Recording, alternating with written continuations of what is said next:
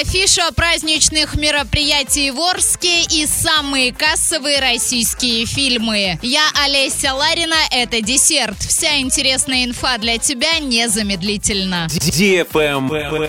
News. В Орске стартовали мероприятия, посвященные Дню Победы. Сегодня, 7 мая, в модельной библиотеке «Пять горожан» пройдет мастер-класс «Письмо солдату». Завтра, 8 мая, в 6 вечера в ДК нефтехимиков состоится спектакль театра-студии «Встреча. Молодая гвардия». Во вторник, 9 мая с 10 до 12 утра Сквер Славы. Городской митинг, парад и праздничное шествие. С 12 до 14.00 в Центральном парке культуры и отдыха имени Полиничка пройдут показательные выступления спортсменов города. С 6 до 8 вечера Арчан ждет киноконцерт «Поем вместе». А в 10 вечера состоится праздничный фейерверк. Подробнее ознакомиться с афишей можно на сайте урал56.ру для лиц старше 16 лет.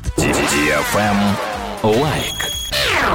Скоро сезон выпускных, а вас уже готовы встретить достойным ассортиментом самых удобных и красивых туфель и босоножек на любой вкус. Однотонные, холодные, светлые и пастельные тона, а также дерзкие черные поразят вас своей привлекательностью и нежностью. Любая модель не оставит равнодушным даже самую изысканную красавицу. Каблучок ждет вас по адресу Орск, улица Станиславского, 52Б. Рынок «Авангард», ТК «Уралочка», секция 42. Правильный чек. Чек-ин. Снятый в космосе фильм «Вызов» категория 12+, собрал за 13 дней проката 1 миллиард рублей. В первый уикенд «Вызов» собрал 426 миллионов, а во второй 299. «Вызов» — это 20-й российский фильм, собравший миллиард в отечественном прокате. В список картин с такими же показателями вошли фильмы «Холоп» 16+, и